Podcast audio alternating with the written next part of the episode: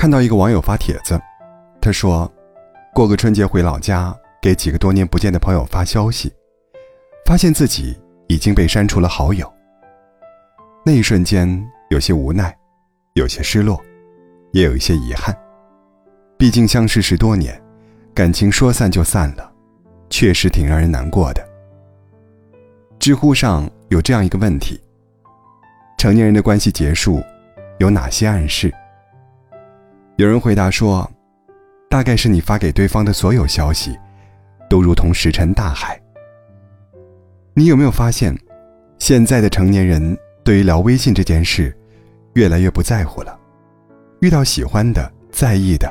熟悉的人会及时回消息，遇到不想聊天、不喜欢的、关系淡了的人，就会选择冷处理。不装了，摊牌了，懒得经营太多关系了。成年人的情感结束有什么标志呢？大概是从对方不回微信开始吧。对方不回你微信，意味着什么呢？社交关系当中，不回微信。说明你们的关系淡了。在职场上，就是人走茶凉。你从一个公司跳槽到另外一个公司，那么，你几乎很难跟从前的同事们保持联络。在学生时代，从中学到大学，从大学到毕业，关系再好的同学情，往往一年左右时间，感情就淡了。对方单方面不回你微信，说明什么？说明他心中已经不把你当朋友了。你们都开始了新的生活，遇到新的朋友，拥有新的圈子，一切都是新的，就连朋友也换成了新人。对方不回你微信，有可能是你发的消息让对方不知所措。这让我想到自己的一段经历：有一个两年没联系过的朋友，过年期间忽然给我发消息，第一句话。在吗？第二句话，你这两年混得挺好的吧？找你其实挺为难的，但我实在撑不住了。你能借给我五万块钱吗？你说，我该怎么回呢？即使平时联络比较多的朋友，这样找我借钱，我还会考虑很久，更何况一个很久没联系过的朋友呢？为了避免尴尬，所以我选择了沉默，不回消息。假如在一段亲密关系里，不回消息，就是最直接的答复。这一点，在追求喜欢的人身上时常有发生。比如，男生追求女神，每天都给女神发消息，嘘寒问暖，各种关心。女神是什么态度呢？偶尔回复一条消息，字里行间都是敷衍。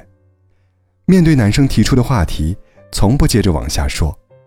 时常是几个小时回消息，或者不回消息。其实，对方这样回你消息，就是很直接的答案了。他不喜欢你，所以也不希望你再勉强了。偶尔回复你几句，是对你的尊重；不回复你，是他的态度。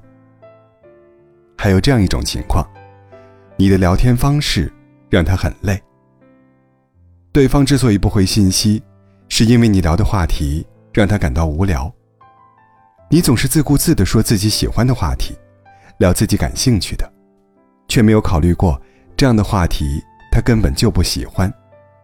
换句话说，你只在意自己的情绪价值，只想着如何表现自己，却没有想过倾听，不懂得如何跟喜欢的人聊天。